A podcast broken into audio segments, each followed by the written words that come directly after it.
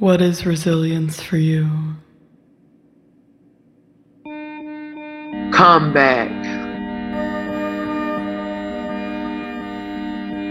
Adapting your response to the world in a way that assumes that the best is possible. Understanding what you can do to move forward. You might not be able to change what has happened, um, but what can you do to move forward to um, to keep going? Is that I will be able to get up and start over again as many times as I need to. It's a never give in feeling.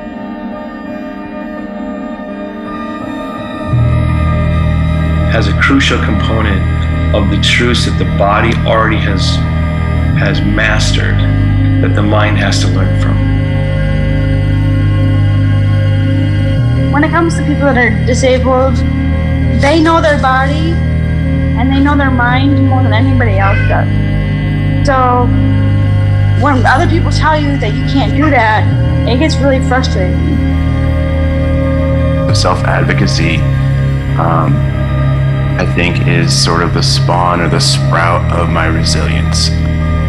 The sort of interactions and experience I have with other people telling me I can't do what I want, and the sort of thing where there's accessibility boundaries to keep me from creating the art that I want or the life that I want to live or whatever.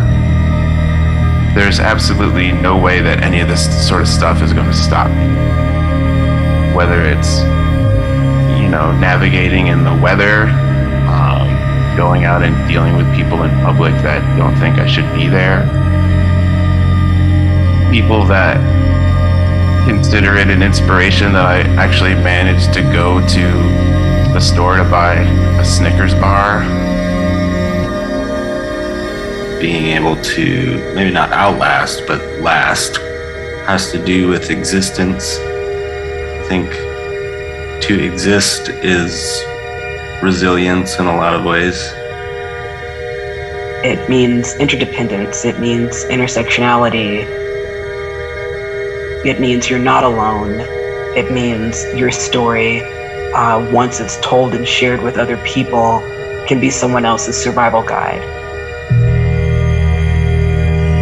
Having relationships that go beyond transactional, I think, gives me my the resources and the sense of I can do uh, or it can be done, uh, which makes me really resilient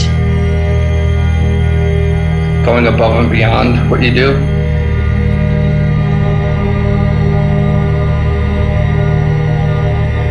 It's very hard to ignore what what makes you lopsided in my case.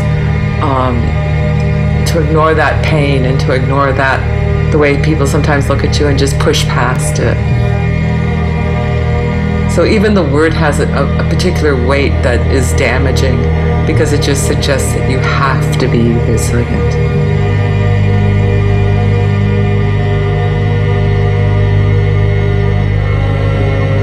Resilience assumes there was a before and then an after, that there is a good thing to return to, that you emerge stronger, that there are no negative consequences from a simple misfortune or trauma, and thus you are deemed a failure at resilience because you cannot manage any of the supposedly healthy ways of bouncing back from trauma. But maybe it isn't you who is a failure. Maybe it is the conception of resilience.